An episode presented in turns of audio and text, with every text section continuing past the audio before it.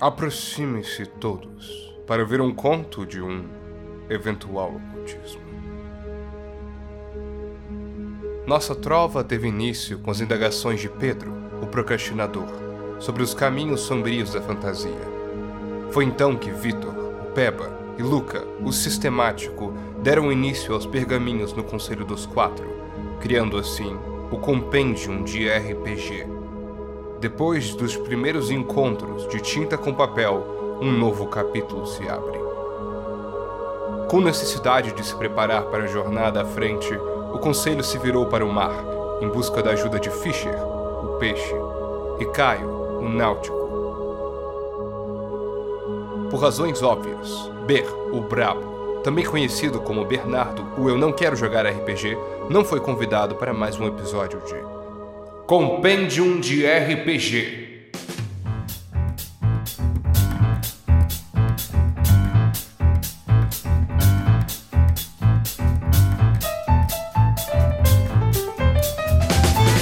Bem-vindos a mais um Eventual Ocultismo. Hoje nós vamos discutir e apresentar os passos e as particularidades da preparação de uma nova sessão de RPG. O que é necessário para poder criar uma nova sessão, seja mundo, narrativa, personagem, os encontros, seja combate ou diplomático, que nós vamos estar discutindo hoje nesse compêndio de RPG sobre preparação de sessões. Aqui comigo está o glorioso, o único, por mais que o nome dele não é nada único, Pedro Santos. Estamos aí, né? Hoje eu acho que você é o mais orelha de todos aqui, mas tudo bem, todo mundo tem sua vez de orelha. Comigo aqui, de volta, para mais um episódio. Esse que eu tenho certeza que planejou um monte de coisa para falar hoje, só que vai esquecer a maioria delas. Fischer. Eu, eu mesmo. É, é assim que normalmente funciona. É assim como em mesas de RPG. Anoto mil coisas e esqueço de todas. É, bom, daqui do meu lado tem a única pessoa que já me empurrou em cima de uma pilha de Lego, Vitor Batista. Que isso? Realmente. Eu não. Isso foi muito específico, eu não estava esperando, inclusive, meus parabéns. Dessa vez tem mais um. Olha aí, mais um convidado. É. Terceiro? Não, terceiro não, porque o último não teve convidado. Foda-se. Caio, olá, boa noite. boa noite. Primeiramente, é, eu tô pensando aqui em como não dar spoiler sobre Caravanas no Deserto da próxima campanha que eu vou narrar, porque tem três jogadores aqui, né? E, bom, Luca, pode voltar aí para se apresentar direito, né? Eu só queria dizer, né, que só uma pessoa que é o mal encarnado empurraria alguém num, num monte de Lego. Foda. Você vê que isso aconteceu aos 4 anos de idade, eu lembro até hoje. Foi. Caramba. Mas perfeito, então, vamos pular direto no, no ambiente de criação de campanhas, mas, mas antes disso, porque eu sempre falo que eu vou pular direto para as coisas, mas eu faço um elipse enorme antes de fazer isso. Uh, vocês querem falar individualmente qual a experiência de vocês com criação de campanha? Tudo bem, acho que eu posso começar. Eu, jogando RPG de mesa majoritariamente mestro, né? Então, eu gosto muito de ficar pensando e planejando e fazendo milhões de coisinhas. Uh, eu não tenho tanto desse problema de vou fazer milhões de coisinhas e não vou usar a maioria delas. Eu normalmente, incrivelmente, eu uso as coisinhas que eu, que eu planejo. Não tudo, mas em sua maioria. Então, pelo menos para mim, planejar coisas em campanhas de RPG é muito recompensador. É, criaturas, fazer bicho diferente que não tem no, no manual, NPCs, hum, locais, missões secundárias, é, boatos, coisinhas que eles vão poder interagir Principalmente porque o estilo de aventura que eu mais gosto de jogar é assim, sabe? Deixar os jogadores livres em um lugar com um objetivo principal que eles podem fazer e resolver do jeito que eles quiserem e que provavelmente vão ter mini coisinhas que eles podem ir fazendo que vão dar vantagens caso eles sejam bem sucedidos nessas coisinhas. E que elas só vão vir à tona caso eles tenham interesse em atrás delas. É isso. É, eu não tenho tanta experiência assim mestrando. Pra falar a verdade, eu narrei uma campanha só até hoje. Eu tô terminando ela, Pedro é jogador dela.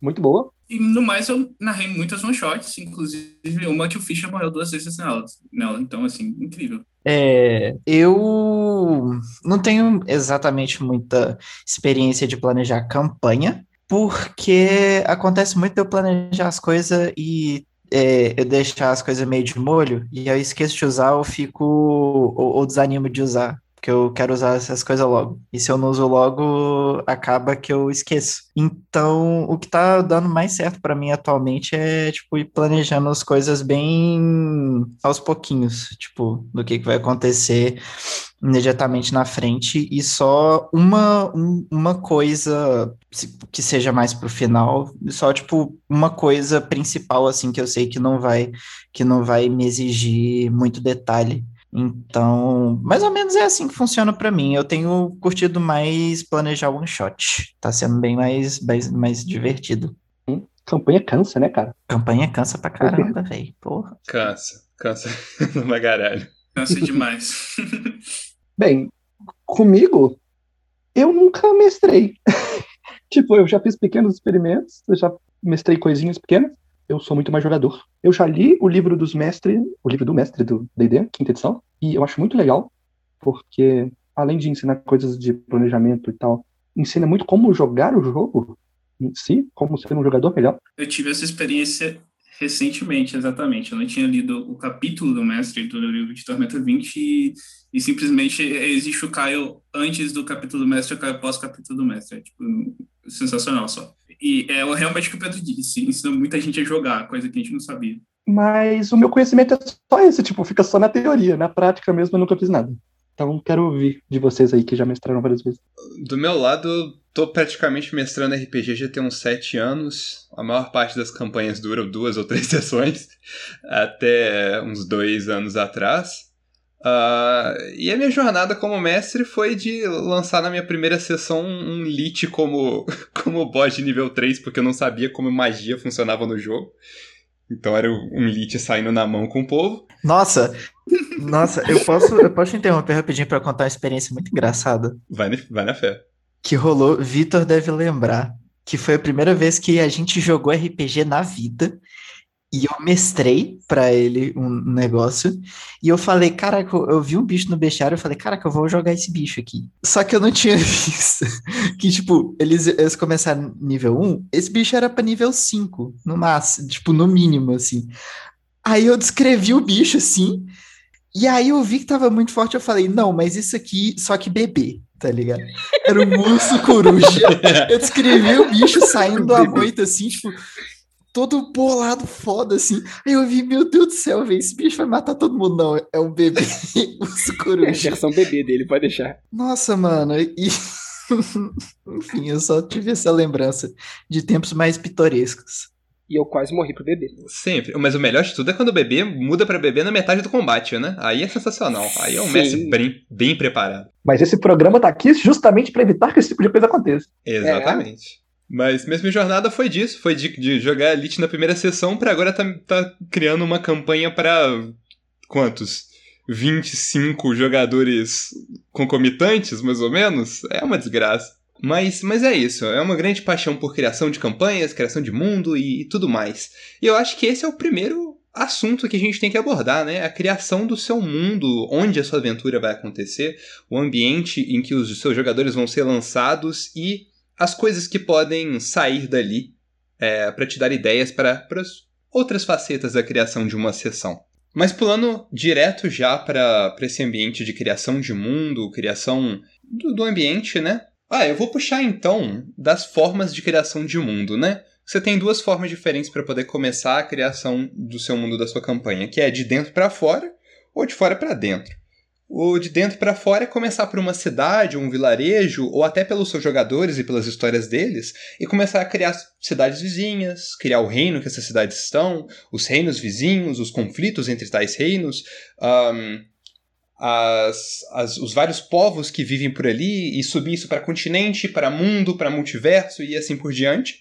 Ou você ser o maluco que já olha para um mapa, começa a desenhar um continente e cria a partir daí, começando a diminuir, diminuir, diminuir, até que você cria uh, o seu ambiente inicial. Eu sou um preponente bem grande da criação primeiro de uma cidade ou de algum local inicial, ou até da criação dos, dos jogadores primeiro, para depois começar a criar o um mundo da sua campanha. Eu acho que essa que é a ordem mais interessante para se fazer. Eu acho que é assim que se costuma fazer grupos que estão começando a jogar do nada assim, que não tem muita experiência, o mestre vai só botar a taverninha lá, os jogadores, a cidade, e o mundo vai se expandindo conforme a necessidade, né? Uhum. Mas, Vitor, o, Hum. o tanto de gente que tem, que tipo, vai mestrar pela primeira vez, mas só que fica fascinado com esse negócio, tipo, eu posso criar um, um- um Senhor dos Anéis só meu. Exato. E aí vai, né, vai criando mundo, vai fazendo nação e criando moeda e criando língua e fazendo. Aí que mora o e tal. problema, porque Uhum. a maioria das pessoas não é o Tolkien.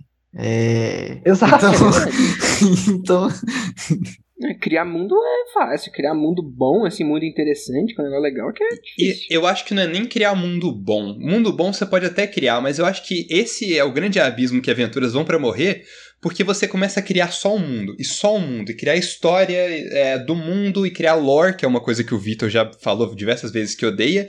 E você- aqui. Nunca cria uma narrativa, que é a coisa mais importante pra um RPG. uhum. Você pode ter 17 reinos, cada um com sua particularidade, mas se os seus jogadores não têm uma história pessoal deles, para eles poderem seguir, você nunca vai conseguir mestrar uma, uma campanha satisfatória.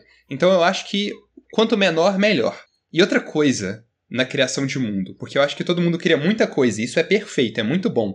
Só que crie tudo, entregue só 20%. Os outros 80% são seus e você não quer que seus jogadores encontrem nunca na face da Terra. E uma coisa que. E uma coisa que, tipo, eu, eu, eu como também pessoa que cria personagens assim pra jogar, uma coisa que deixa os jogadores interessados são detalhes mundanos. Assim, Uhum. Eu acho que isso é o que mais, pra mim, é o que mais enriquece é, o mundo. Por exemplo, Skyfall, é, que eu posso dar, dar exemplo de cenário brasileiro. Skyfall, pra mim, é um cenário, tipo, é, é- é- ele é muito, é muito orgânico, no sentido que existem tantos, que existem, tipo, tantos detalhes mundanos que eles não estão explicados e nem estão, tipo, ali pra você interagir tal com o jogo de RPG e o item te contar a história do item e tudo mais, eles só estão ali, entendeu? Uhum. Isso, isso tipo, atiça a curiosidade do jogador, do jogador e das pessoas que querem contar uma narrativa para explorar coisas. Então, tipo, é, é- esse esse negócio que você, que você falou de mostrar menos do que tem, eu acho que fica bem transparente nesses detalhes mundanos, assim. Exato, é o termo vago e evocativo. Você tem que evocar o sentimento e ser o mais vago possível. Isso é um problema que vê com o que você falou, Pedro, de gente que vê o capítulo do mestre e fica mega empolgado pra criar mundo, quer fazer tudo.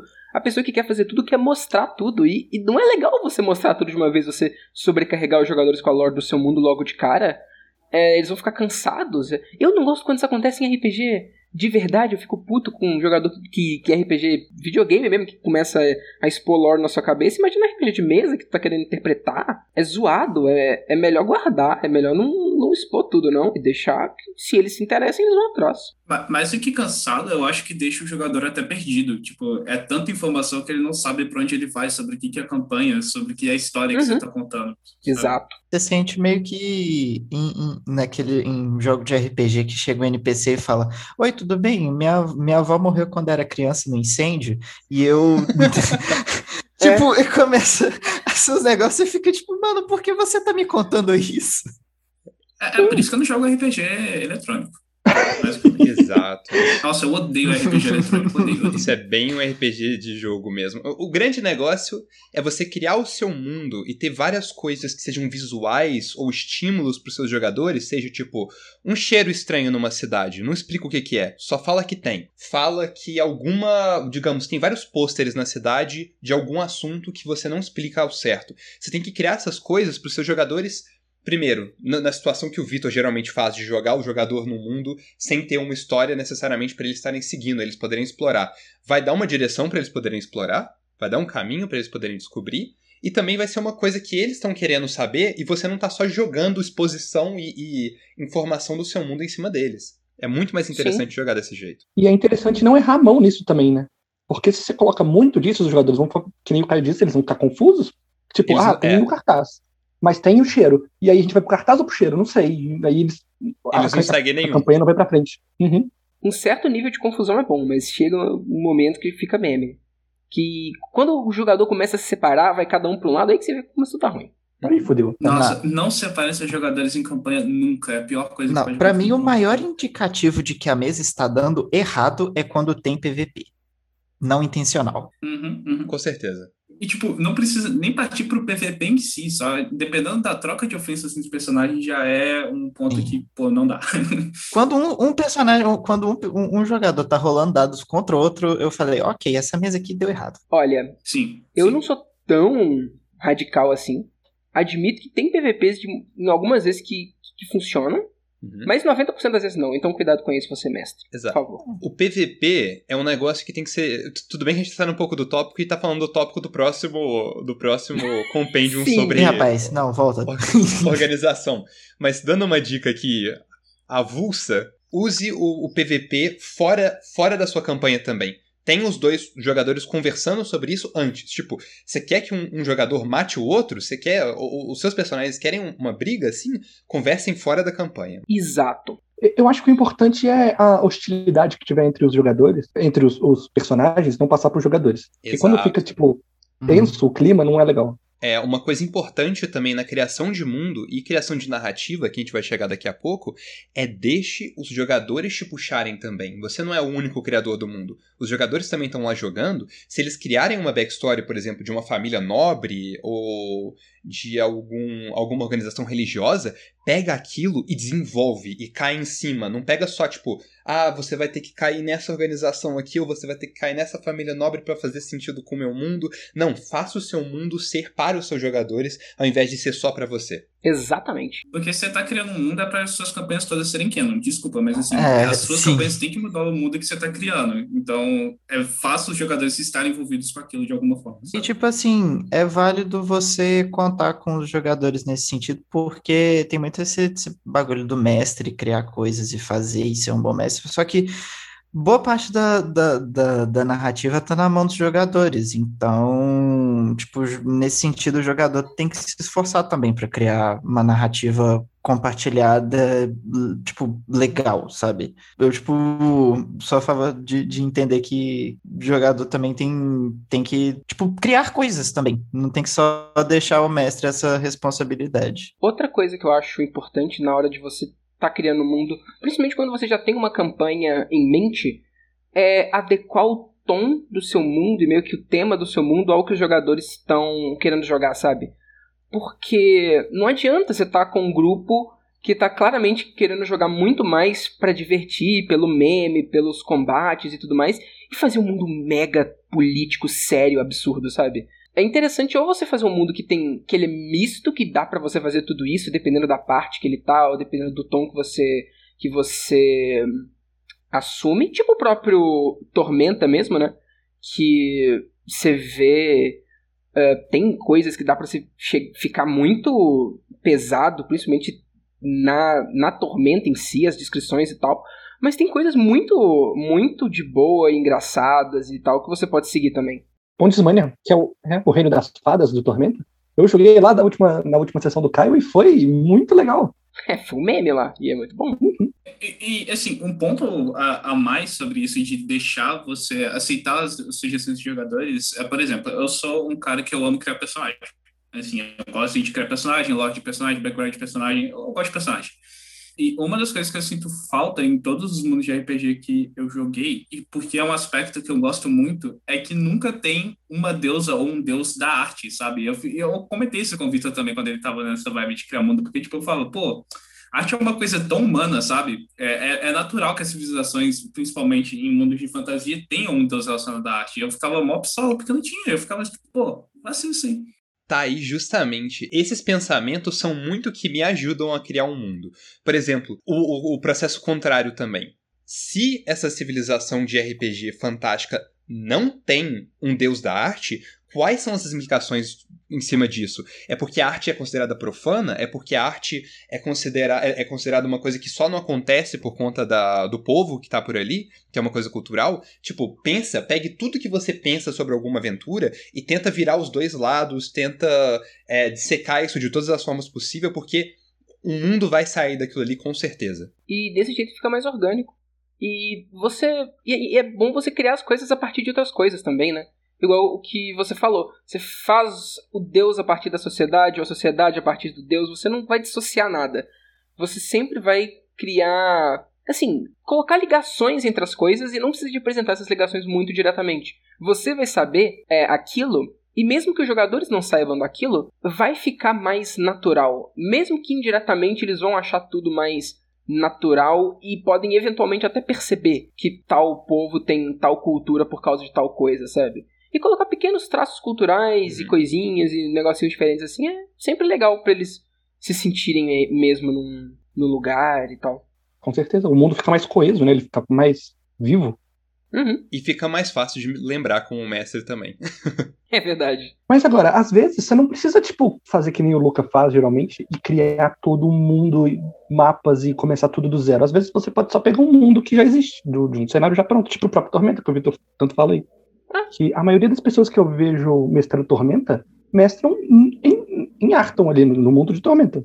Uhum. E não vejo ninguém reclamando, tipo. A real é que só cria o mundo se você quiser realmente criar o mundo, sabe? Não tem tanta necessidade de ser. Sei lá, ninguém vai te julgar, eu diria, porque ah, eu queria jogar no mundo específico que você criou. Não, eu gosto de mestrar no mundo de Tormenta mesmo, e é isso aí. Exato. E é legal. Não se sinta pressionado para criar mundo também, se você for mestre. Não precisa, pode querer jogar no mundo feito. É até recomendável você achar um mundo que tem uma Wikipédia própria. para você poder criar sessões muito mais fácil, para você poder pegar aquele mundo, abrir uma página e falar, putz, essa aqui é a próxima cidade que eles vão, vou criar tudo que eu preciso em cima disso, vou criar minhas aventuras em cima disso, ou eu vou expandir essa cidade a partir dessa entrada de Wikipédia, e vai, vai saindo e crescendo a partir daí.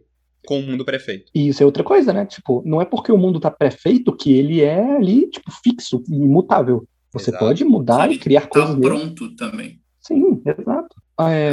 Dando o próprio exemplo de Arton, é, tem muito buraco lá no mapa que é para ser preenchido da maneira que você quiser, sabe? Que o narrador quiser, com as cidades que ele quiser, com a comunidade que ele quiser. Você sabe a população geral do lugar, a cultura, e aí você cria a cidade com base nisso. Uhum. Sim, e eu vou te dizer, pela minha experiência narrando, narrando em guilda, que se dependendo da sua vontade, você consegue dobrar o cenário para você fazer o que você quiser. É verdade. É, tipo, quanta coisa tão, tão aleatória que eu já joguei na rei naquele lugar, não, vocês não têm ideia. tipo, dá para fazer muita coisa que não é atrelado necessariamente ao cenário, mas que se funda nele. E isso que eu acho mais legal, quando o cenário ele te instiga e te incentiva e, é, e não te prende, assim. para mim, pelo menos, é o melhor jeito de encarar um cenário pré-pronto. É. é a mesma lógica do que o Luca falou lá, né? Como é que é? Vago e evocativo, exato. O próprio mundo Tormenta é isso, ele tem lá, ele te evoca ideias, ele dá parâmetros para você, só que deixa esses passos para você poder fazer do seu jeito como você quiser. Exatamente. Às vezes, só um, uma palavra, um nome interessante já cria muita coisa na mente. Tolkien é isso. Tolkien é puro nome. É pura criação de nome que dá na sua cabeça a ideia do local. E quando você para para pensar assim o porquê que o porquê que essas coisas enriquecem tanto o mundo é que a gente mesmo no, no mundo no mundo real, digamos assim, a gente não sabe de onde vem nossa cultura das pequenas coisas, sabe? Tipo, os detalhes do dia a dia assim, às vezes vêm de um bagulho que você não faz a menor ideia, mas tá ali.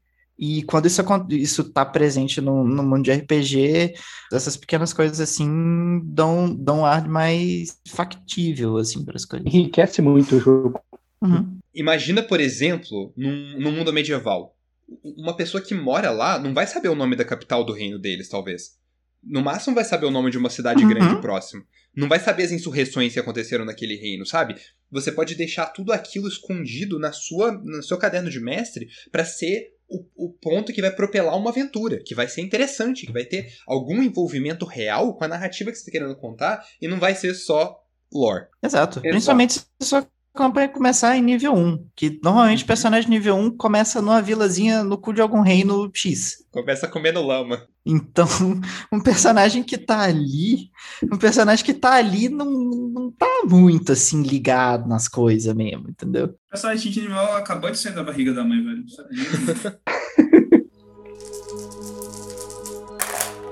Uma parte mais ativa ali de construção de mundo, entre aspas, é a construção de onde que vão acontecer as, tipo, o combate ou perseguições ou exploração e tal. E criar esses cenários assim é complexo também.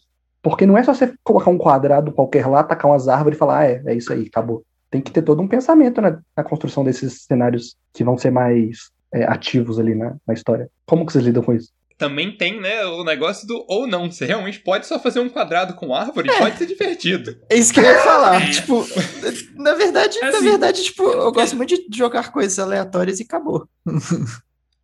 Principalmente como, como você fala, tipo, de mapa em questão de combate, pô, a gente não tem dinheiro pra ficar pagando mapa pra ser feito não, sabe? A gente paga o que tem na internet, é isso.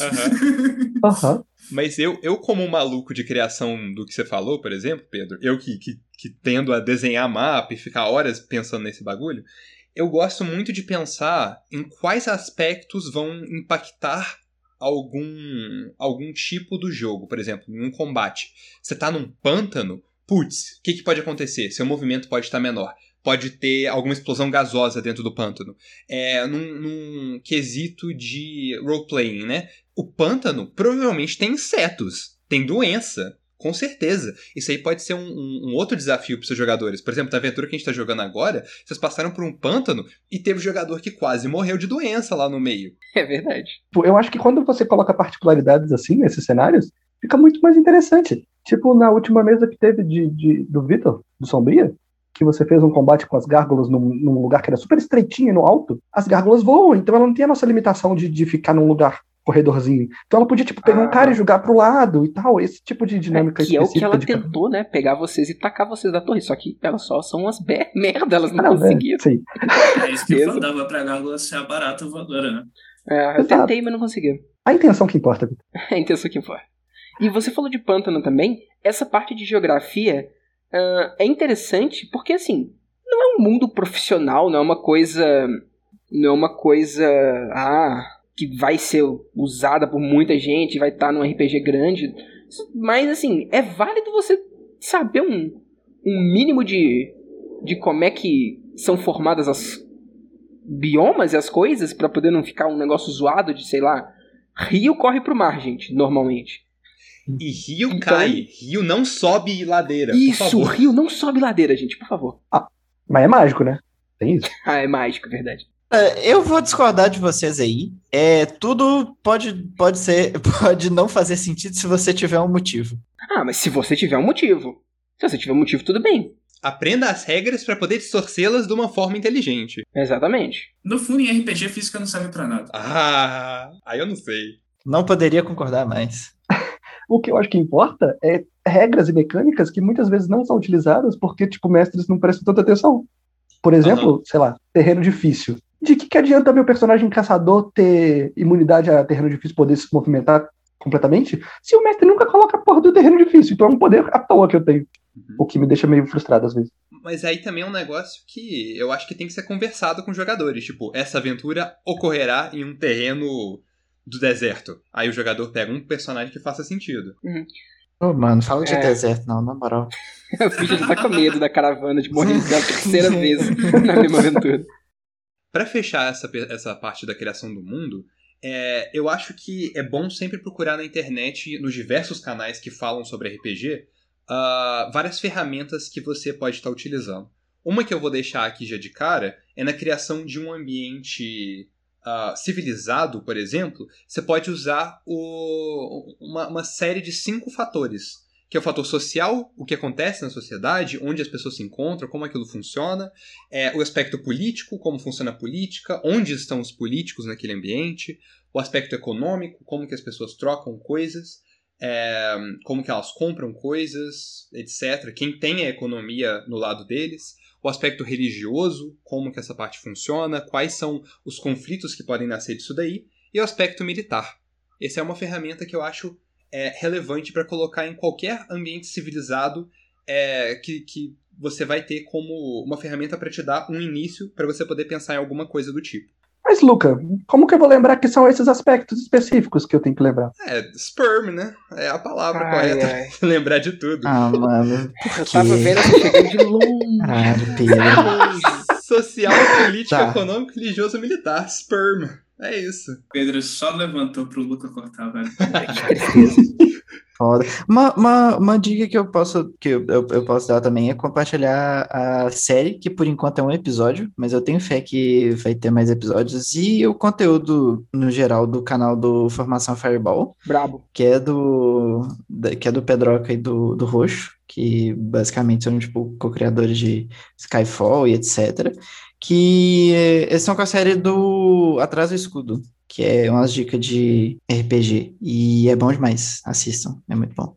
E assistam Skyfall. E já que eu sei que o Pedroca com certeza vai no podcast, um beijo pro Pedroca aí. Ah, com certeza. Com certeza, com, com certeza. Vamos então passar para o aspecto que eu acho o mais importante, no geral, de qualquer campanha de RPG, de qualquer primeira sessão, que é a criação de uma narrativa para a sua campanha. É, que vai ser o fio condutor para os seus jogadores serem propelados para o jogo, né? Ah, alguém quer puxar esse, é, essa ideia? Eu quero puxar com uma, uma, um- um- uma coisa que eu já fiz e que funcionou, que é de cara dar alguma coisa chocante, assim, tipo, muito, muito fora do, do, do padrão do que costuma acontecer com aqueles personagens. Eu dou um exemplo da, de uma campanha que eu comecei a mestrar, mas não terminei, que é a campanha de investigação em Valkyria, que inclusive eu pedi ajuda pro Luca, que o personagem dele é, era quem eh, introduzia os personagens para uma ordem de investigação, e a aventura deu início com a morte do personagem dele, que era só uma participação especial, foi tudo combinado antes. Eu não tava esperando essa. E, tipo, foi, foi, foi meio chocante, assim, e os, e os jogadores, tipo, instantaneamente já, come- já entraram na narrativa, sabe? Tipo, não teve, não teve um bagulho, tipo, ah, vamos, vamos fazer isso ou não, vamos é, olhar isso ou não. E a partir do momento que já começaram, tipo, a, a, a, a puxar a pontinha do tapete, já, já bateu, já começaram a descobrir umas coisas, já deu vontade de ir em, em lugares e descobrir outras coisas e fazer outras coisas, e aí e por aí vai. Esse é o trilho de trem, né? Só que feito da forma correta. É o trilho de trem que o trem chega te atropelando já no começo. Exato. é a aventura que te puxa por um caminho linear, né? Que eu acho que todas as aventuras têm que ser assim, de, de uma maneira ou outra, porque o mestre não vai criar todas as possibilidades possíveis de aventura do mundo. Uhum. Então, o que é interessante é sempre você fazer um ponto que seus jogadores podem estar se atrelando e segurando para poder levar eles para frente, né? Deixar isso também como uma possibilidade. Eu acho que no caso do Fischer que queria mestrar, assim, ele queria mestrar o bagulho de investigação e os nossos personagens não necessariamente foram feitos pra isso, né? Isso veio a acontecer depois na campanha. Então ele precisava de um elemento assim pra puxar a gente pra dentro daquele mundo de investigação, porque não é uma coisa que era habitual pros nossos personagens e não foi hum, muito combinado antes. Então, nesse caso foi muito importante isso ter acontecido. É, tipo, não foi combinado na criação. É, né? na criação Tipo, dos na criação dos personagens personagens. Mas eu cheguei, ou essa campanha aqui que eu falei que ia ser um negócio, não vai ser não. É, e foi isso. Quanto à criação de narrativa, é, no sentido mais de planejamento de campanha, uma coisa que eu fiz uma vez e funcionou bem, e eu tô fazendo a segunda vez e tá funcionando bem, que eu tô gostando muito, começar a campanha sabendo qual vai ser o vilão da campanha, sabe? Você construir o vilão primeiro te dá muita ideia de como construir até chegar no vilão. É, principalmente para campanhas mais longas, isso funciona muito bem que você sabe o que, que tem a acontecer, o que, que tem que acontecer, o que deve acontecer, ou quando essa pessoa tem que aparecer, a ponto de chegar nesse vilão, sabe? Eu, eu gosto muito dessa estratégia e é simplesmente incrível.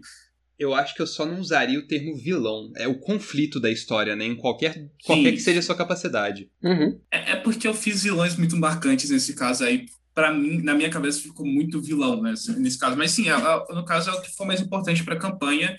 E o que eu acho que você deve fazer é, principalmente em campanhas longas, você tem que saber o plot, sabe? Você tem que ter ideia do plot. Você não tem que saber como vai chegar no plot, Uhum. mas você tem que saber o que vai ser o plot, sabe? Eu acho interessante que, em vez de você tentar fazer um roteiro, né? Tipo, uma história mais convencional, porque não tem como fazer isso em RPG, porque não é só Sim. você que tá contando a história, é você e os, e os jogadores, né? Então, ficar muito engessado não é muito legal, eu acho também. Eu acho que, tipo, vale a pena. Um, uma das coisas que eu vi e que eu fiz e que funciona é fazer justamente o contrário. Fazer o negócio, tipo, super engessado para pensar o que que aconteceria se ninguém interferisse nessa história. Ah, e aí você boa. sabe e aí você sabe, tipo, onde tá, onde estão, tipo, deveriam estar tá as coisas e o que que desencadeia quando alguém mexe. Então, tipo, se você sabe que uma sequência de eventos não acontece se um jogador X pegar esse item, você já sabe o que acontece quando ele fizer isso, entendeu?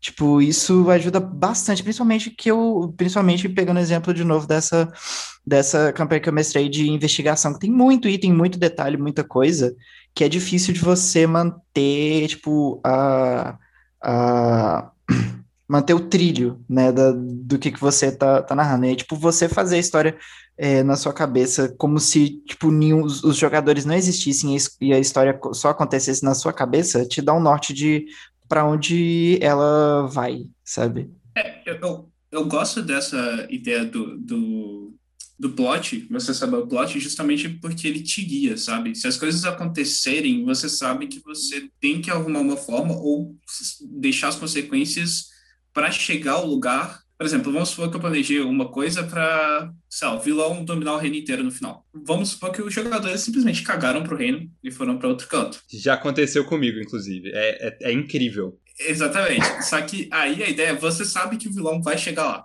sabe? É o que você planejou pro fim da campanha e você sabe que isso vai acontecer. Esse é o plot da campanha. Uhum.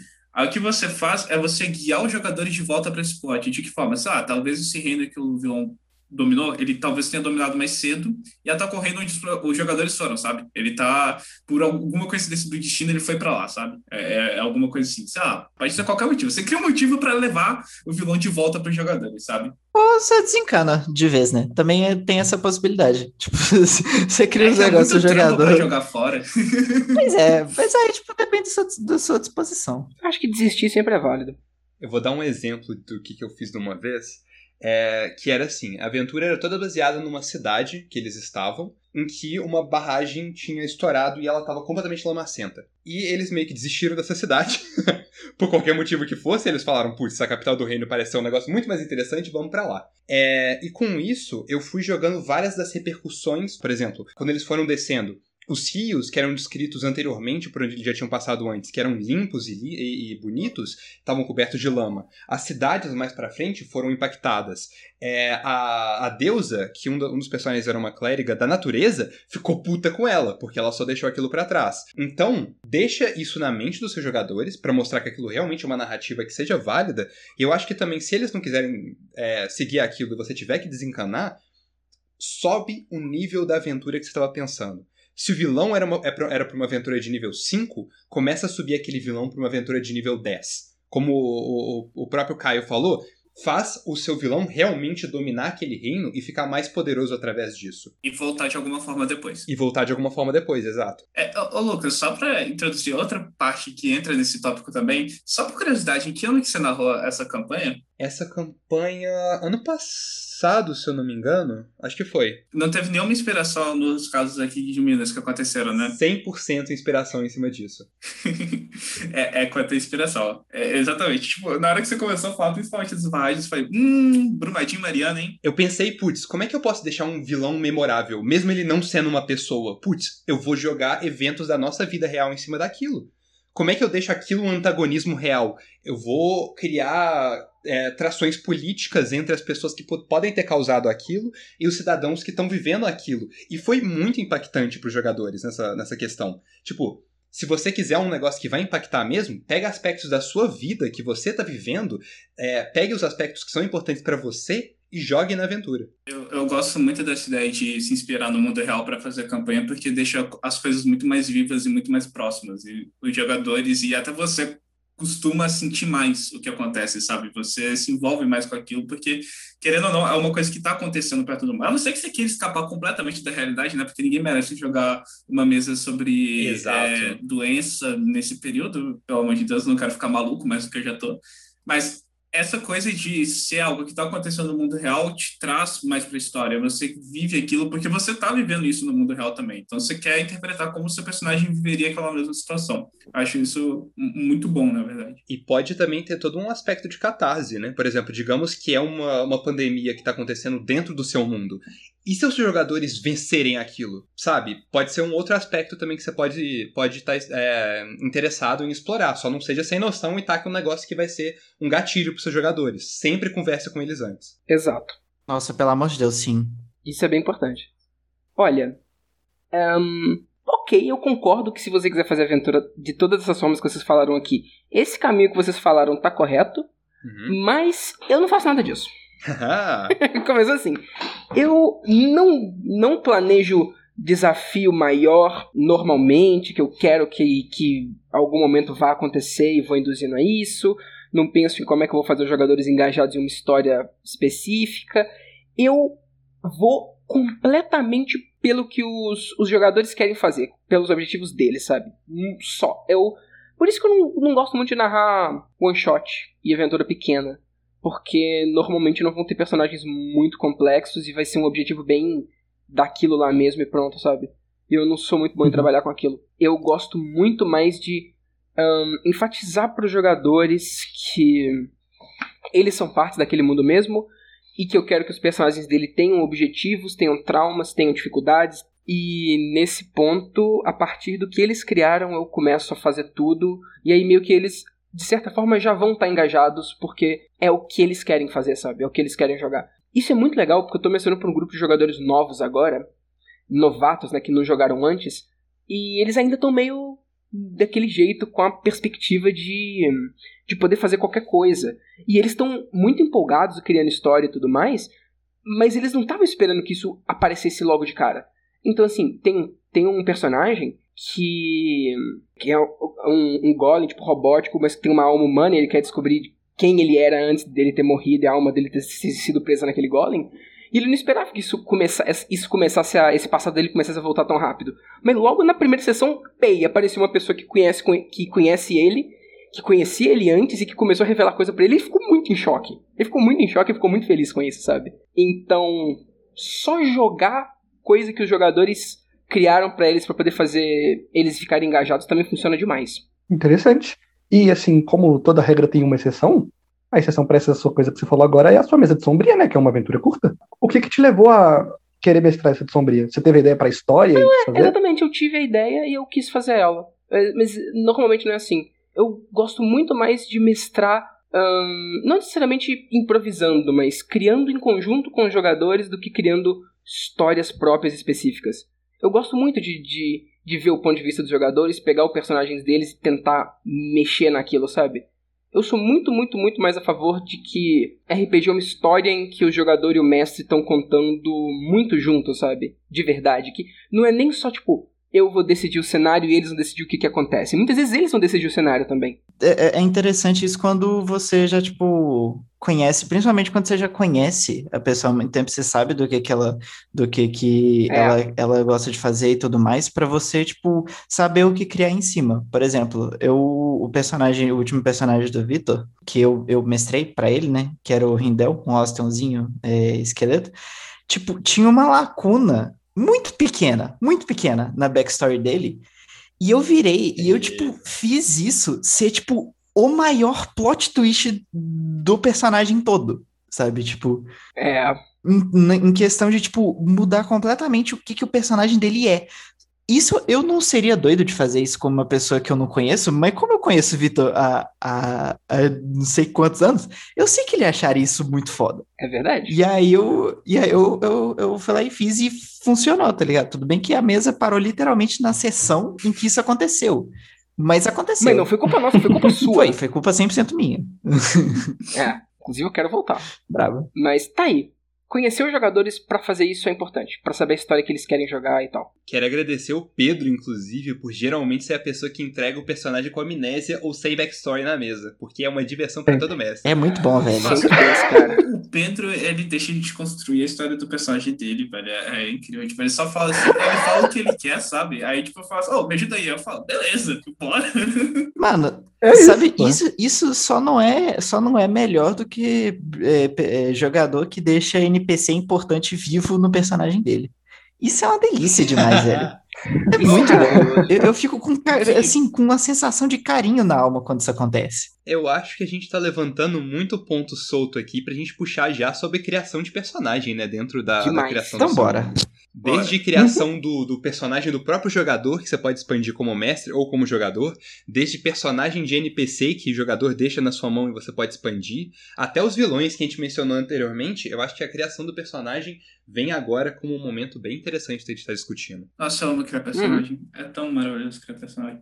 É, eu, sinto que RPG é muito sobre personagem. E que. E por isso que eu gosto de criar narrativas a partir de vilões. Porque, é, querendo ou não, a história que você está contando, ela vai ter interações de personagens com personagens. Seja os personagens dos jogadores ou personagens NPCs. E como RPG é sobre, é sobre pessoas. O RPG é muito sobre os jogadores e sobre o mestre. E o jogador, ele cria o personagem é, representando muitas vezes um aspecto dele ou um aspecto completamente diferente dele que ele quer ver como ele, se, como ele interpretaria, como ele agiria nessa situação se fosse esse personagem. Nossa, sim. E eu gosto de criar vilão por causa disso. Você consegue interagir muito com os jogadores e mudar a história a partir disso. Eu crio os conceitos dos vilões, não é nem, nem necessariamente ficha. Caguei pra ficha. Eu crio que o, o que o vilão quer, a história do vilão. O que a ambição dele, é, o que ele procura, sabe, nesse sentido. E, e, como eu falei, eu sou fanboy de criar personagem. Criar personagem é a melhor coisa. É muito bom. A parte que você falou da interação, eu acho que é o ponto crucial. Você não quer fazer personagens que eles só vão chegar e ouvir uma coisa e, e pronto, sabe? Eu gosto, assim, você quer criar personagens que eles queiram interagir, sabe? Exato. Crie personagens muitas vezes também que entrem em conflito com seus jogadores de alguma forma. Por exemplo, seus jogadores são do bem ou eles têm alguma visão é, muito peculiar sobre. muito específica sobre alguma política, crie um outro personagem que vai criar conflito e vai criar história a partir disso daí. E que não é necessariamente um vilão, né? Pode ser só um Exato, cara aleatório que eles um nobre que eles encontraram numa festa e que eles vão começar a achar esse cara muito chato. e se, eles, se os caras começarem a desenvolver um ódio muito grande dele, não vai ser só mais um cara numa festa. Você pode usar ele mais pra frente e pode se tornar uma coisa. Caramba. Se os Pode jogadores ser- passarem. Isso, isso é legal. Se os jogadores, por algum motivo, passarem a odiar ou passarem a gostar muito de um NPC que você criou, usa ele, por favor. É isso que eu ia falar. Não faz ele acabar, não. Desenvolve. Vai na onda dos jogadores.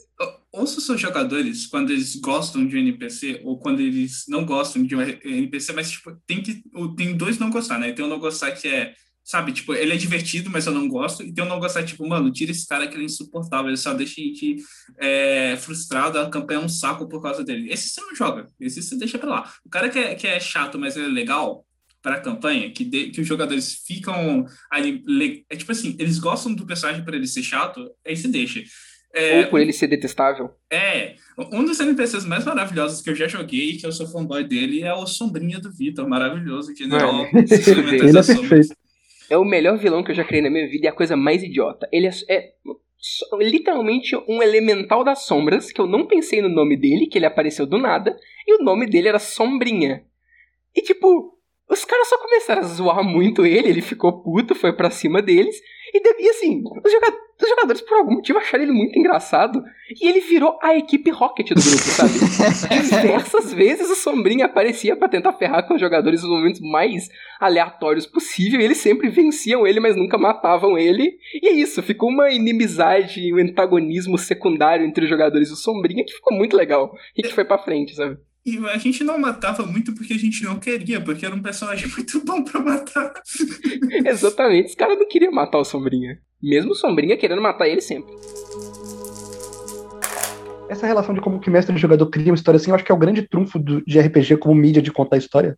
Porque só é, é só aí, tipo, é só em RPG que te proporciona esse tipo de coisa. Nossa, pra É. caramba. Nossa, deixa eu falar, deixa eu, deixa eu dar um exemplo que eu joguei que foi uma que foi uma penitência que o meu personagem fez com, na campanha que o Vitor estava mestrando, que em Tormenta tem, esse, tem isso, né? Você é devoto de um deus. Em TRPG tinha isso mais, em T20 nem tanto. Se você era um devoto de deus e, e, e para ter os poderes você precisava cumprir certas obrigações e restrições. A partir do momento que você descobriu ela, você tem que fazer uma penitência. Dando, tipo, juntando o que o Caio estava falando também de, tipo, as coisas que você cria invariavelmente tem parte de você nela o meu personagem era devoto de, do deus da guerra e eu sou uma pessoa completamente, tipo, aversa a conflitos no geral. Eu, tipo, evito, hum, tipo, hum, sempre que eu posso, tipo, conflitos. E esse personagem era, tipo, ele vivia para o conflito, tá ligado? E, tipo, ele foi fazer uma penitência num, num lugar que, que para quem conhece Tormenta é Allen, e que era, tipo, completamente intriga, sabe? É, tipo, todo mundo querendo passar a perna no outro e ninguém tretava, tá ligado? E, tipo, interagindo com o, os NPCs, tipo, com a atitude dos NPCs em relação, em relação ao que eu tava falando e o que eu queria fazer, tipo, por aquilo só me deu a atmosfera do negócio e por eu ter outra, outra interação com isso, fez eu entender isso de um jeito, de um jeito muito muito, tipo, cósmico o negócio, tá ligado? Tipo, muito religioso a parada. Só conversando com, tipo, uma galera na taverna, sabe? E, tipo, só ali dá para você, dá para você, tipo, ambientar esse tipo de coisa só através dos personagens que, de, de um jeito que fica muito natural, sabe? Hum, as interações são muito importantes. Essa missão foi da hora pra caralho, inclusive. Obrigado. Eu imagino quão chutado você deve, deve ter ficado. Velho. Nossa, você não tem ideia. Eu chorei no final da sessão. Foi, foi brabo. Ele realmente foi chorou. brabo. Luca, Ah, gostaria de falar alguma coisa? sobre a criação de personagem, mano, eu acho que. é, Eu vou, eu vou enfatizar meu ponto mais uma segunda vez. Crie muita coisa quando você puder desse personagem e não entregue tudo. Deixe a coisa na sua mão para você poder sempre modificar. Eu vou, eu vou falar um- uns exemplos de personagens que sejam interessantes de criar a partir da backstory de outros jogadores. Por exemplo, recentemente, na minha na nossa sessão principal, né, que o Pedro e o Vitor estão jogando, é, o Charry, que é um dos jogadores, me entregou um personagem em branco, que é o Joark Dodge, que era um personagem que ele estava perseguindo, ele acabou matando a parceira do personagem do Charry.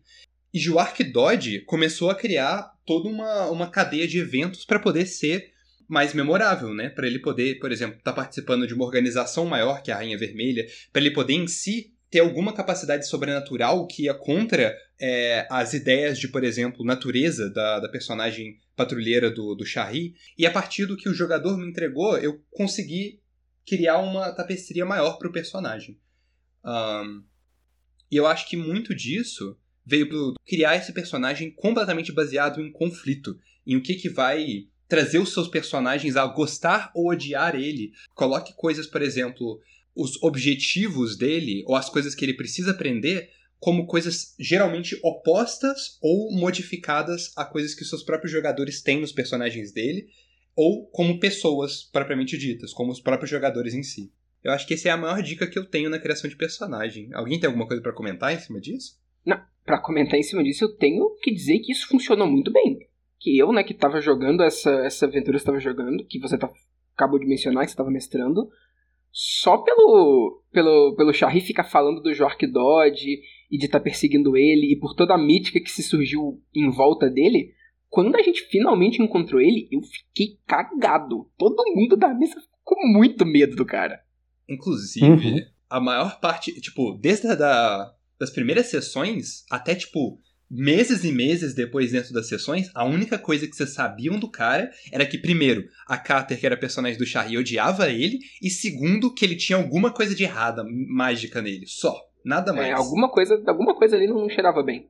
E a gente ficou muito cagado. E um negócio que o, o Luca fez que, eu, que eu, eu achei da hora pra caramba como mestre, assim, é que o personagem do Victor, ele interagiu em, em, algum momento com um outro personagem. Só que o, o Joark Dodge, ele, ele era tipo shapeshifter, assim, ele, ele mudava de, de coisa.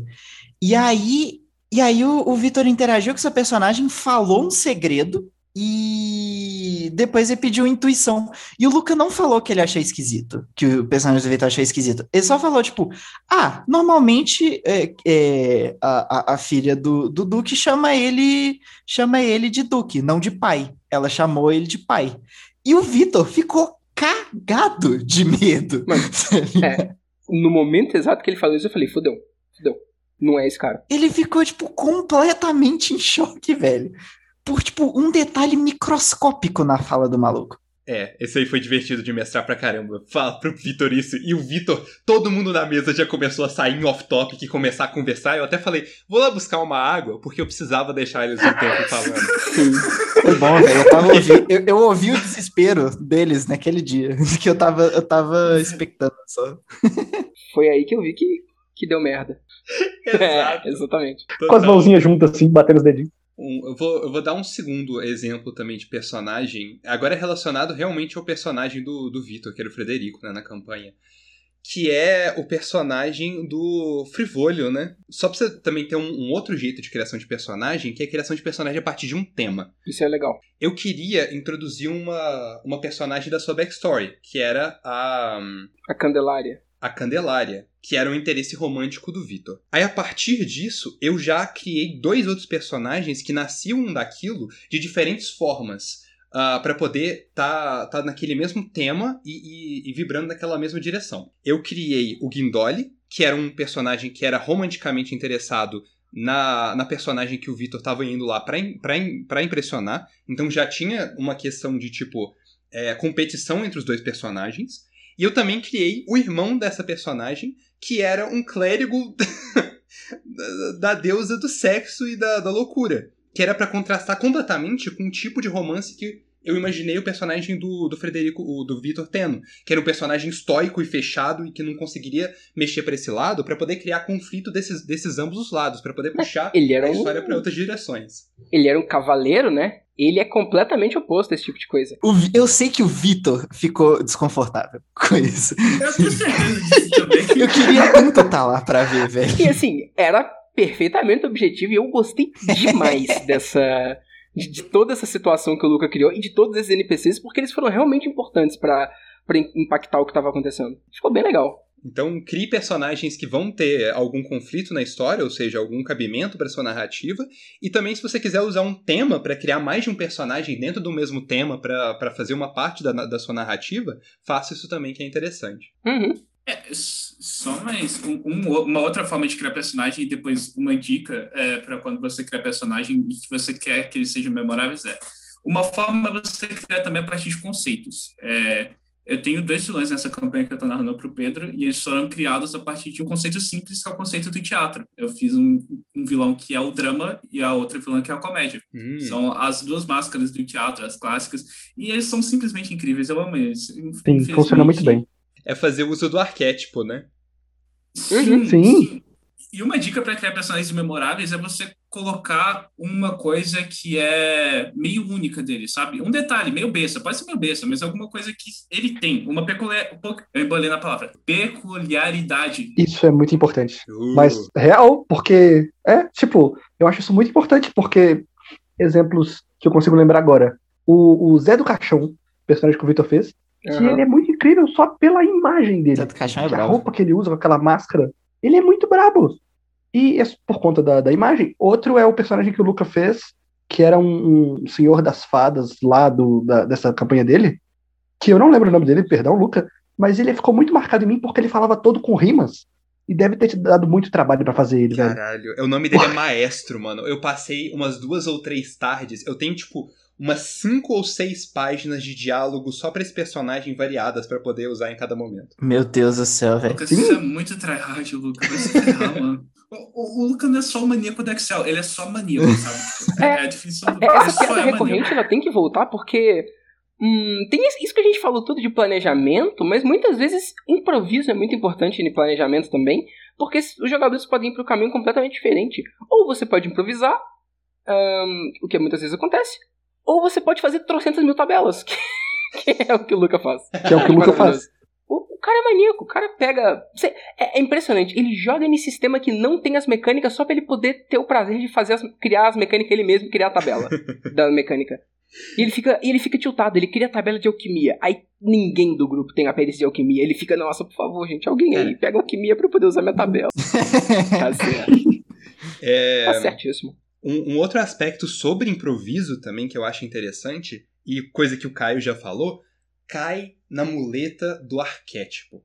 Sempre. Sempre que você estiver fazendo personagem, ou até em narrativa, voltando um pouco.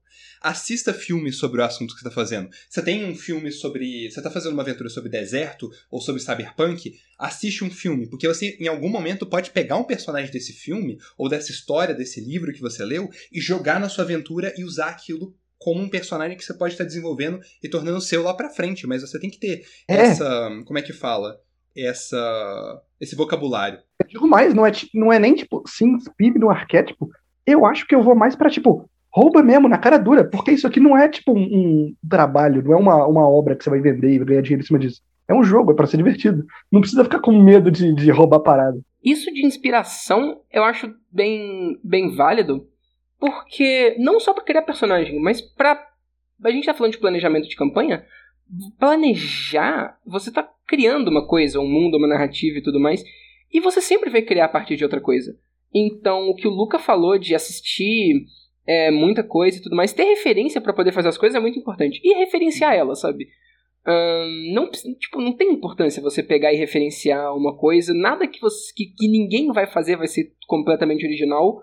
E é melhor que você referencie de maneira escondida, pro, pro bagulho não ficar muito na cara e pra quebrar a imersão, mas referencie do que você ficar tentando, sei lá, dissociar muito de qualquer coisa que existe e no final fica muito irreal, sabe? Porque qualquer história já foi contada. E se querer fazer um negócio muito, muito, muito bizarro, no final vai ficar não natural. É, ou então, às vezes, você quer fazer um tipo de cena que você já viu em algum lugar, você já sabe que é legal, só que você não tá querendo pegar coisa de lá porque você fala, tipo, ah, não, eu vou criar o meu, eu sou orgulhoso e tal. É. Você já tem um exemplo ali, cara. É, você não precisa, você não precisa reinventar a roda, cara. Sério, copia, não, Não tem precisa. problema. Quando, e- e outra, normalmente quando você referencia, muitas vezes os jogadores, se for uma coisa que o jogador gosta, ele vai gostar da referência, sabe? Ele vai pegar Foda, na hora e foda. vai começar a rir igual o maluco. Eu, vi É, todo demais. fazendo referência de otaku nas campanhas dele, e eu nunca entendo, mas os outros pegam e fica tudo feliz. É verdade. Quando o Victor colocou o Simon Belmont do Castlevania na, na campanha dele de Sombria, eu fiquei muito feliz. Válido. Eu vou puxar aqui então, caso vocês não tenham mais coisa pra falar sobre personagem. Por favor. É, já falando, inclusive, sobre o uso de arquétipos, ou de ao menos uma imagem é, que evoque a criação de encontros. Encontros é, caracterizados como, por exemplo, encontros de combate, encontros diplomáticos com outros NPCs, encontros de enigmas, encontros de exploração, encontros até de combate natural, como a gente tinha mencionado antes. E eu já vou puxar um negócio bem interessante de personagem que é crie algum visual interessante para o seu vilão ou para o seu inimigo para você poder distinguir ele de outros. Eu já puxo isso daí. Não só do inimigo, mas do ambiente também, pra Hum. que tudo fique bem único, né? Eu diria. Eu acho que é muito legal quando o ambiente tem ah, uma, um visual legal e tem uma mecânica legal com, com as coisas, porque deixa. Tipo, as pessoas vão lembrar muito mais de um combate que aconteceu em um, em um terreno muito diferente e que ele era muito influenciado por esse terreno e com inimigos muito específicos do que lembrar de um combate num bosque com um grupo de goblins, sabe? Definitivamente. A não ser que os bosques matem um cavalo desse jogador. Aí com certeza ele vai lembrar para sempre e ele vai te culpar todos os dias. Pô, isso Verdade. aconteceu comigo e acontece toda campanha. Toda campanha mata um pet, velho, é sempre sem querer. E, e, e, tipo, às vezes não precisa nem ser, tipo, nada muito mirabolante. Às vezes você, tipo, sei lá, bota um inimigo que tá no meio do mar, assim, sabe? Tipo, no meio da água. Se, tipo, o, o- fato dele tá, dele tá na água e se os jogadores forem se preparo, eles simplesmente vão, vão, tipo, ou se afogar, ou, ou, tipo, naufragar se eles estiverem em barco e tudo mais. Isso já, já deixa, tipo, o- outro clima, é, sendo que é, tipo, literalmente um, um outro terreno comum, que é só, tipo, o mar, sabe? Tipo, ou um lago, alguma coisa assim. Isso já aconteceu com uma sessão que você mesmo mestrou, né, Fischer? Que foi de um. que foi naval e teve uns piratas. E foi uma luta absurda que envolveu saltar de barco em barco, coisa explodindo e tudo acontecendo. Uhum. E teve, tinha um dos jogadores, né, que era um anão que usava muita armadura pesada, que ele caiu na água e ele só não conseguiu nadar, ele era muito pesado armado, ele morreu afogado. A gente tenta pescar ele, mas ele não quis ser pescado, vacilo. É verdade. Sobre o que o Luca falou de colocar visuais diferenciados para os vilões, o livro do mestre do D&D coloca isso até como para facilitar marcação de iniciativa ou é, vida de determinados vilões ou monstros, que é tipo, ah, ogro com tapa-olho, sei lá, ogro com cicatriz no peito, qualquer coisa assim, que deixa ele mais memorável e diferencia ele dos demais.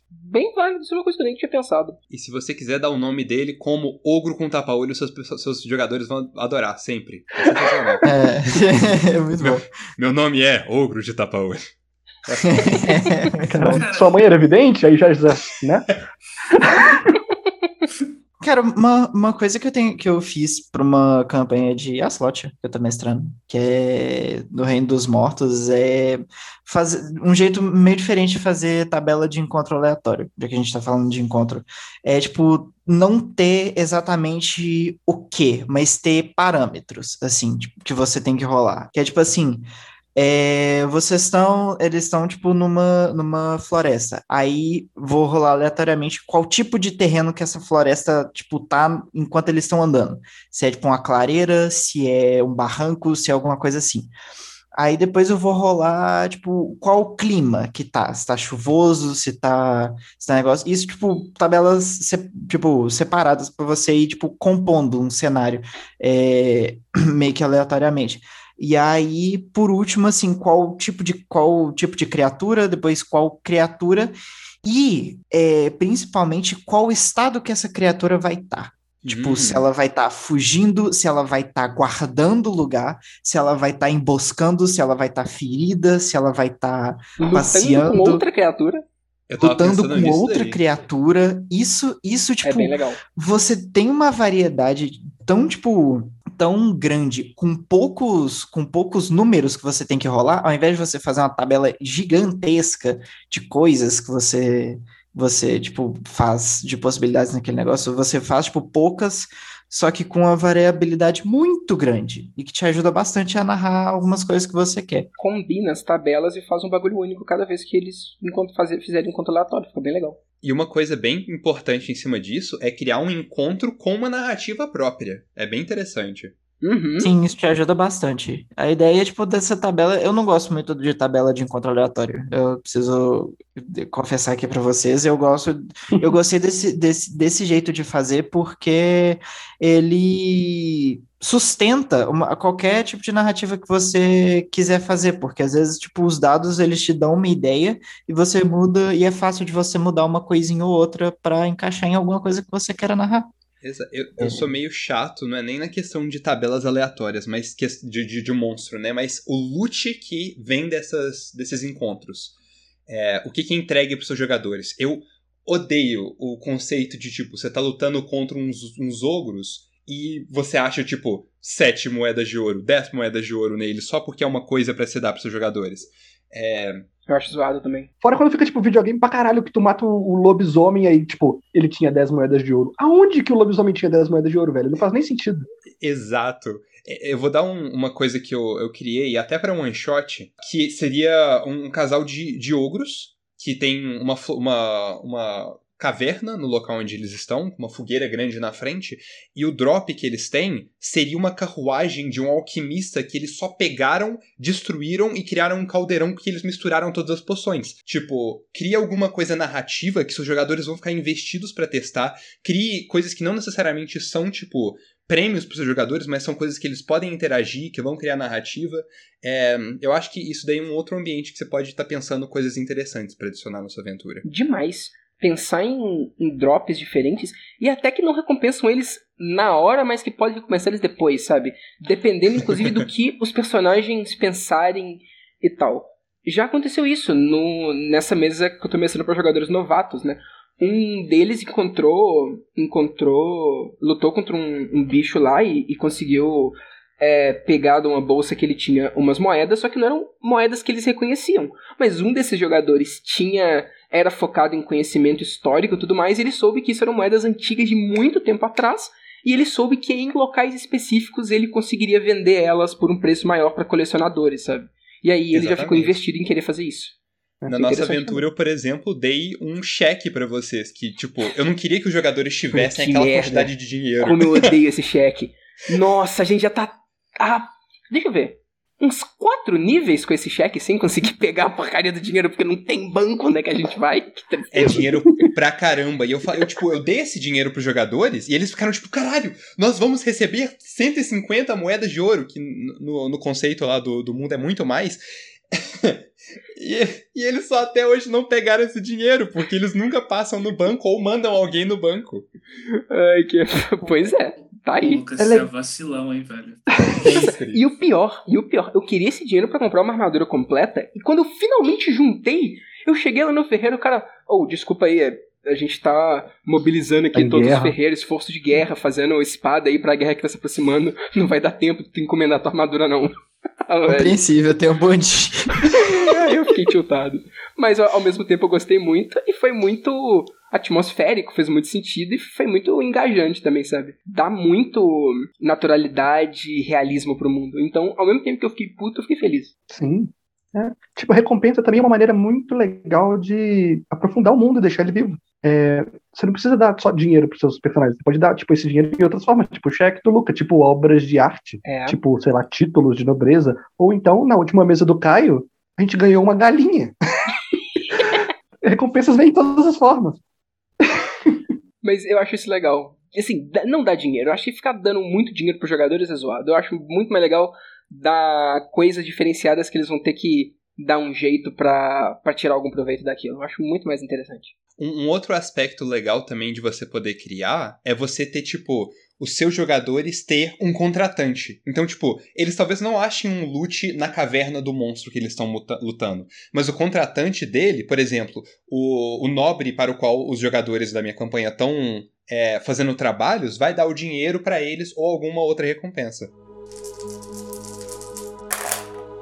Uma coisa que eu acho legal de combate também é que nem todo combate precisa ser importante pra alguma coisa, sabe? É tipo, o guarda que só trabalha ali, sabe? Os jogadores muito vão interrogar ele, o cara sabe, tipo assim, mano, não tem resposta, não, foi mal, só trabalho aqui, eu tenho que alimentar minha família, tá ligado? Tipo, eu acho esses combates muito bons, porque é uma quebra de expectativa que não é a quebra de expectativa que deixa todo mundo, sabe, tipo, pistola com você. Eu, eu Uhum. gosto porque é engraçado, sabe? Tipo, essa quebra de expectativa das pessoas é, é muito bom. É muito bom. E o- o, seu exemplo aí também humaniza o personagem, né? Nossa, pra Sim. caramba. E, e eu, eu, eu puxo esse exemplo pra logo tipo, tirar um peso das minhas costas, que é, pelo amor de Deus, bandidinho do meio da estrada, em beira de estrada, não luta até É, morrer, pois gente. é. Sério. Eles não lutam até morrer, mano.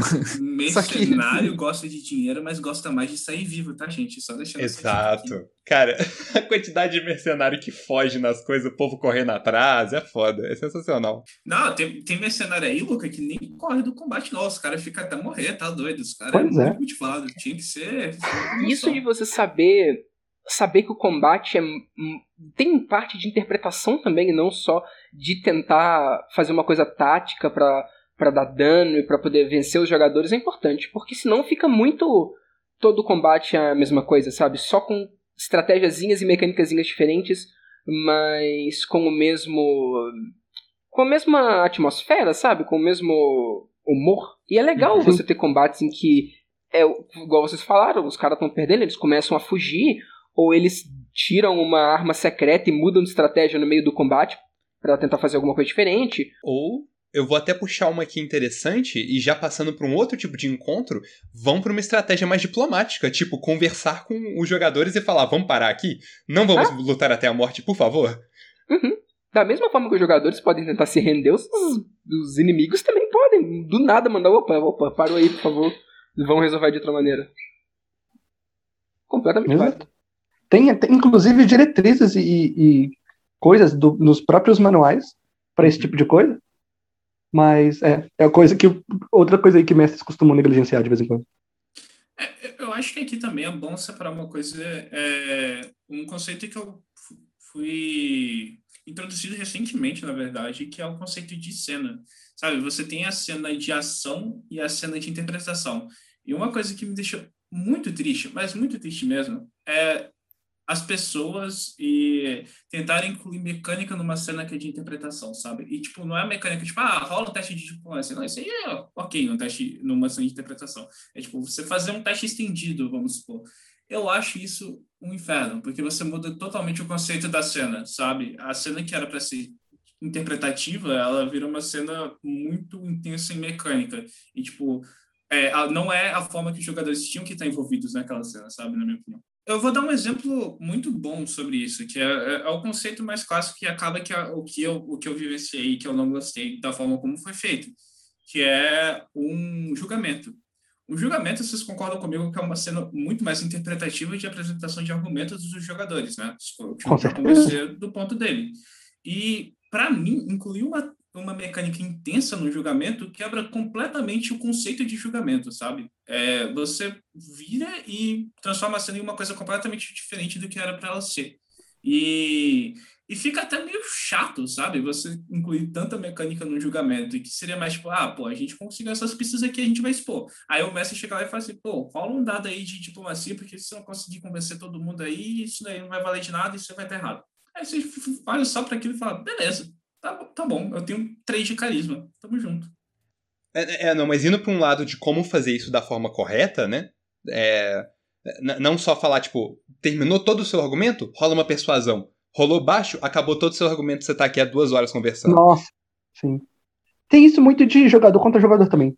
Que as pessoas ficam lá discutindo e tal, e eles querem.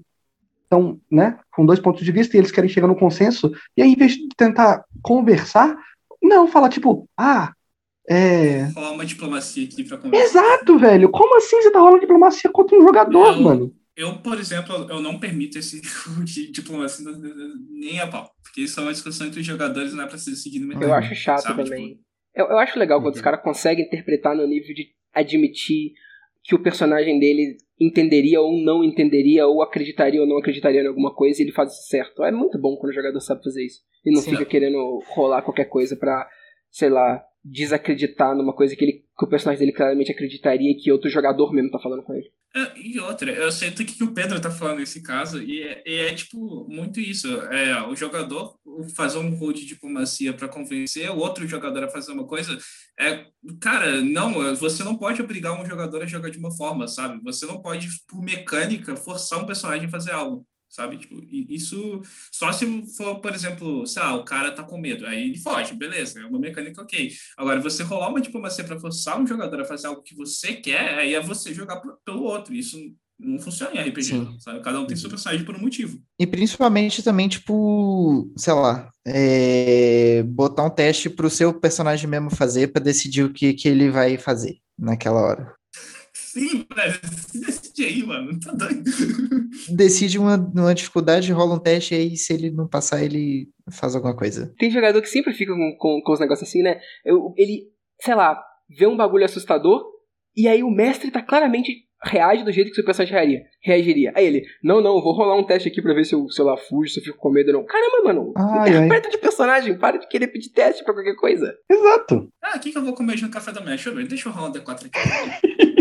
o cara é duas caras, né? Ele não consegue, tem que estar tá jogando a moedinha dele pra fazer é. Tudo.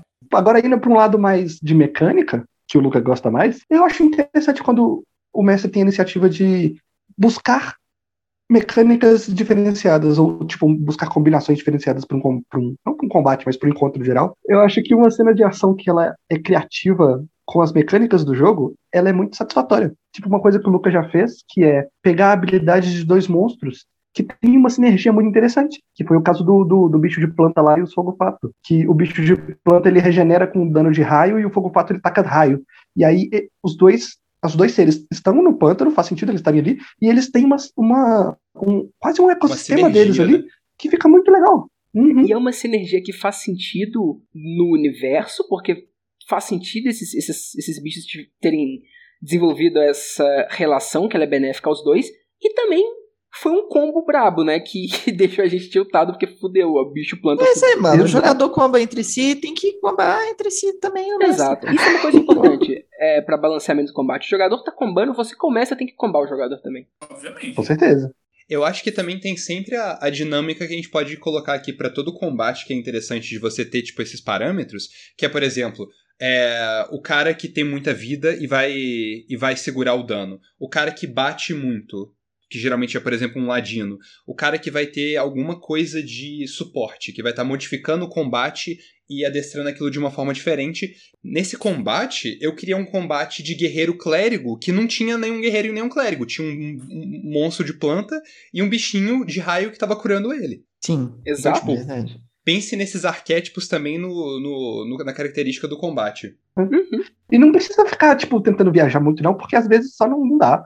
Mas tentar buscar esse tipo de coisa é bacana. Aham. Tipo, não precisa ficar colocando um capitão orangotango num navio psíquico. Eu, eu, vou- eu vou ter que te contrariar aqui, Pedro, porque um capitão pirata orangotango num navio psíquico que ia ser sensacional. Assiste de hoje então, Caio, que isso foi uma referência ao Peba.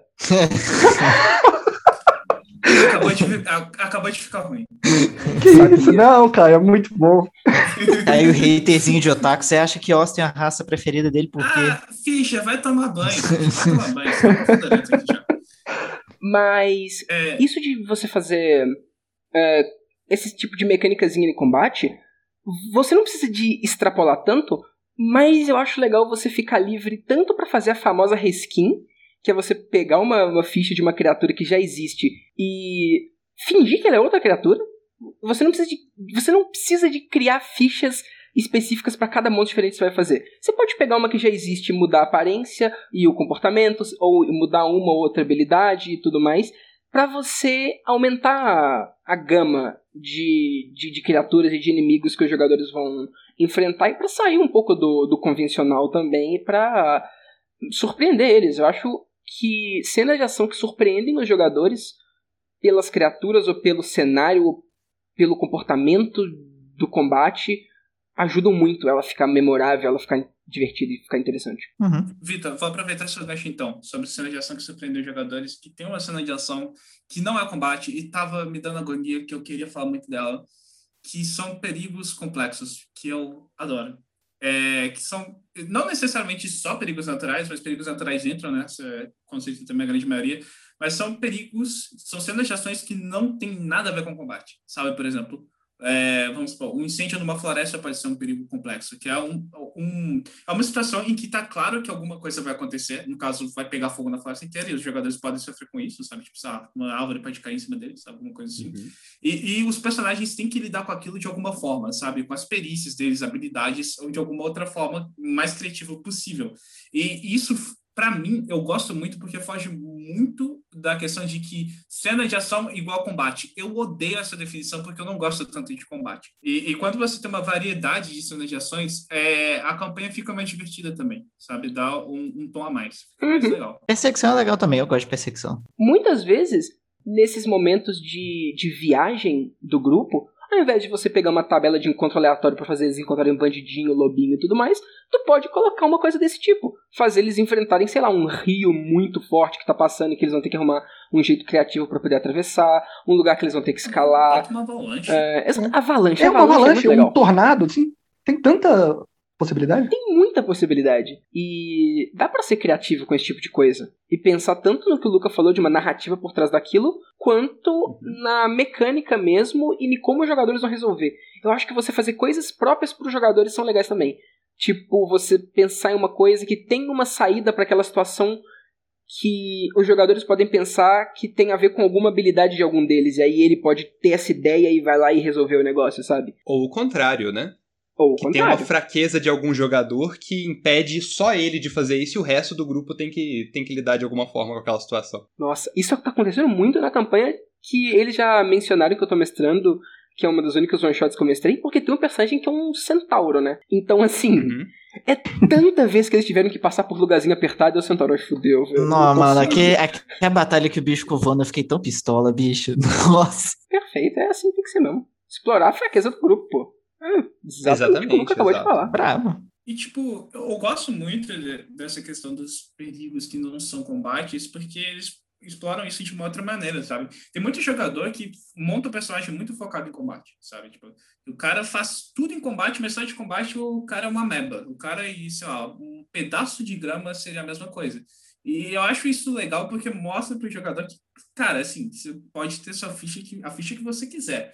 Se eu, como mestre, quiser achar uma fraqueza para você, eu vou achar. Uhum. São as melhores histórias do super-homem, né? Até fazendo alusão aí ao próximo, um dos próximos episódios de Eventual Ocultismo, as melhores, as melhores histórias dele são quando ele luta com um negócio que não consegue, que, que não dá para resolver na porrada, né? Que você vai ter que resolver de algum outro jeito. Uhum. Uhum. Exatamente. Super-Homem lutando contra o câncer aí. Melhor Exato. coisa. Contra a fome.